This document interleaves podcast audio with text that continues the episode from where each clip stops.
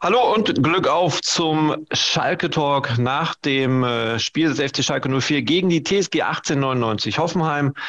Unser Fußballexperte heute Frank Lisinski. Hallo und Glück auf nach Gelsenkirchen. Hallo René, ich grüße dich zur Geisterstunde.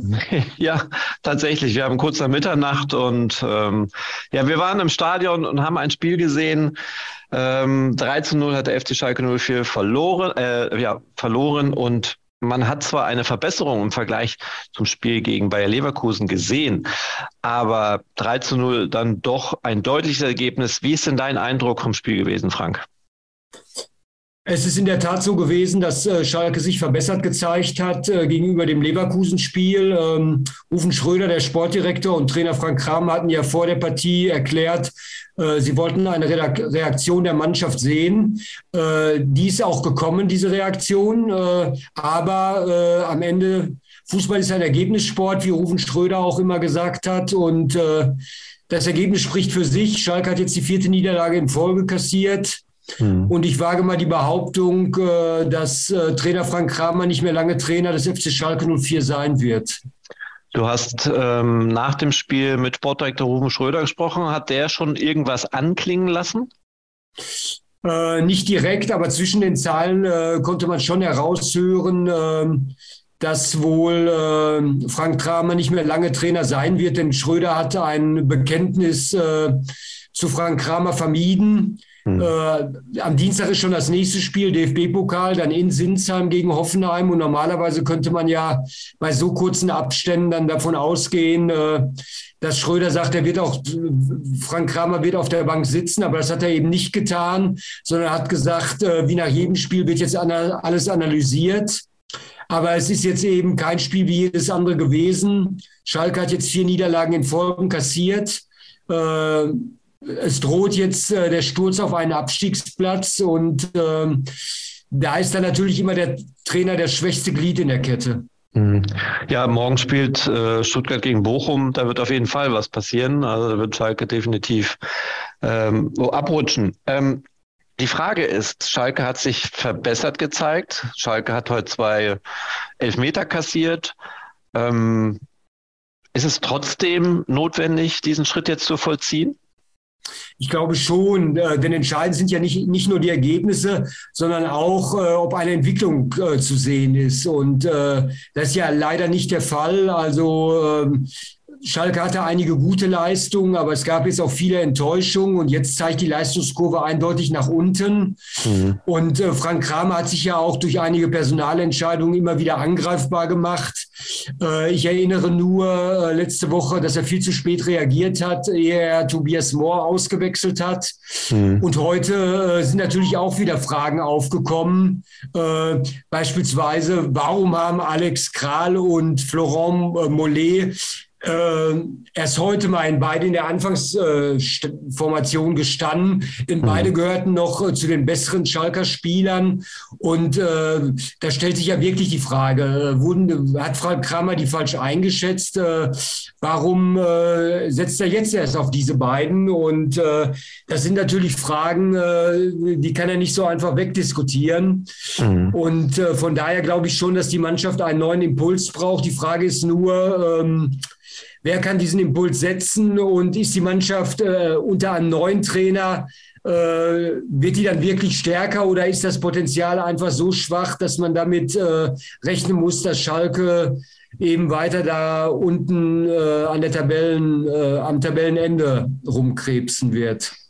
Könnte man heute den Eindruck gewinnen. Also ich habe zumindest den Eindruck, und weil du es ja gerade angesprochen hast, Mollet und Kral in der Startelf, ähm, dass da vielleicht schon jemand anderes mitgewirkt hat, vielleicht ein Mike Büskens mehr äh, quasi zur Aufstellung gesprochen hat? Das ist, das ist jetzt reine Spekulation. Das, das, weiß ich nicht, keine Ahnung. Äh, was ich aber so höre, ist, ich glaube nicht, dass Mike Büskens jetzt wieder einspringen wird für Frank mhm. Kramer. Äh, da muss sich jetzt Schalke was überlegen man muss mal abwarten. Also morgen ist um 11 Uhr äh, das Spielersatztraining. Also die Spieler, die äh, heute nicht gespielt haben oder wenig, werden dann auflaufen. Und ich bin mhm. mal gespannt, ob dann Frank Kramer überhaupt noch äh, diese Einheit leiten wird. Ich tippe eher nicht. Äh, man wird sehen. äh, wie das läuft. Äh, wobei ich beim Spielverlauf heute sagen muss, es ist natürlich auch wieder vieles gegen Schalke gelaufen. Kramer mhm. fehlt auch so ein bisschen das Spielglück. Wenn du schon so früh in Rückstand gerätst und kurz vor der Pause das 0 zu 2 bekommst, äh, das ist natürlich schwer für eine Mannschaft, die ohnehin schon verunsichert ist, dann noch den Turnaround zu schaffen. Mhm. Ja, es war ja tatsächlich so 45. Minute. Äh, Bülter, glaube ich, war es nach einer Ecke und ähm, dann eine weitere Ecke, Simon Terode verwandelt nicht und dann der Konter und das 2 zu 0. Ähm, das hat dem FC Schalke natürlich das Genick gebrochen, aber nichtsdestotrotz glaube auch nach einem 1-1 äh, zur Halbzeit weiß nicht, ob in der zweiten Halbzeit das dann auch äh, noch gekippt wäre, weil es waren dann doch eklatante Fehler in der Abwehr auch zu sehen, ne? Immer noch. Auf jeden Fall. Und das, das Problem zieht sich ja bisher durch den ganzen Saisonverlauf. Mhm. Äh, manche Spieler sind einfach zu langsam. Und gerade wenn du gegen Mann, äh, Mannschaften wie Leverkusen oder Hoffenheim mit den schnellen Stürmern, da muss man jedes Mal Angst haben, äh, wenn, wenn Konter äh, laufen dass, Schalke dann ein Gegentor kassiert. Und äh, so ist es heute ja auch wieder in vielen Situationen gewesen. Und äh, wenn man ehrlich ist, hätten die Hoffenheimer sogar noch höher gewinnen können. Also von daher, Hoffenheim ist einfach kein Maßstab für Schalke.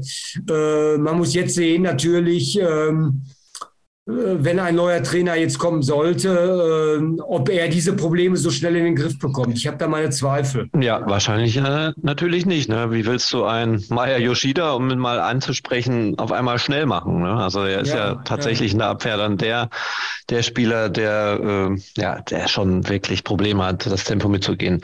Ähm, nichtsdestotrotz am Dienstag ist Pokal, man hat die Chance auf Wiedergutmachung, man glaubt vielleicht auch nicht wirklich dran, aber es ist doch ein anderes Spiel. Ne? DFB-Pokal, Phrasenschwein steht hier gleich bei mir, hat andere Gesetze. Ähm, glaubst du, du hast ja gerade eigentlich schon gesagt, aber glaubst du an eine Chance? Eine Chance kann man immer glauben, aber jetzt ist eben die Frage, äh, äh, was passiert jetzt in den nächsten Tagen? Kommt jetzt wirklich mhm. schon ein neuer Trainer oder wird äh, am Dienstag erstmal Mike Büskens und ähm, Matthias Kreuzer auf der Bank sitzen?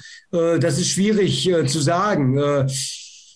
Natürlich ist eigentlich die Bundesliga wichtiger für Schalke, denn der Klassenerhalt ist ja das A und O. Aber andererseits auch der DFB-Pokal hat für Königsblau eine große Bedeutung, weil man da natürlich zusätzliches Geld äh, akquirieren kann. Und das ist natürlich wichtig. Also in meinen Augen muss der Kader dringend in der Winterpause dann verstärkt werden. Und wenn man da ein paar Euro zusätzlich äh, gewinnt durch den DFB-Pokal, wäre das enorm hilfreich. Zumal wahrscheinlich man auch noch zwei Trainer dann bezahlen muss, ne? oder drei, drei muss genau zu ja, nehmen. Ne? Ja, ja. ja ähm, was glaubst du, wer ist in der Verlosung?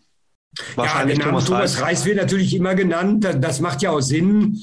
Äh, Schalke hat ja auch nicht dementiert, äh, dass sie mit dem gesprochen haben. Zwar auch nicht bejaht, aber das ist ja ein offenes Geheimnis in der Branche.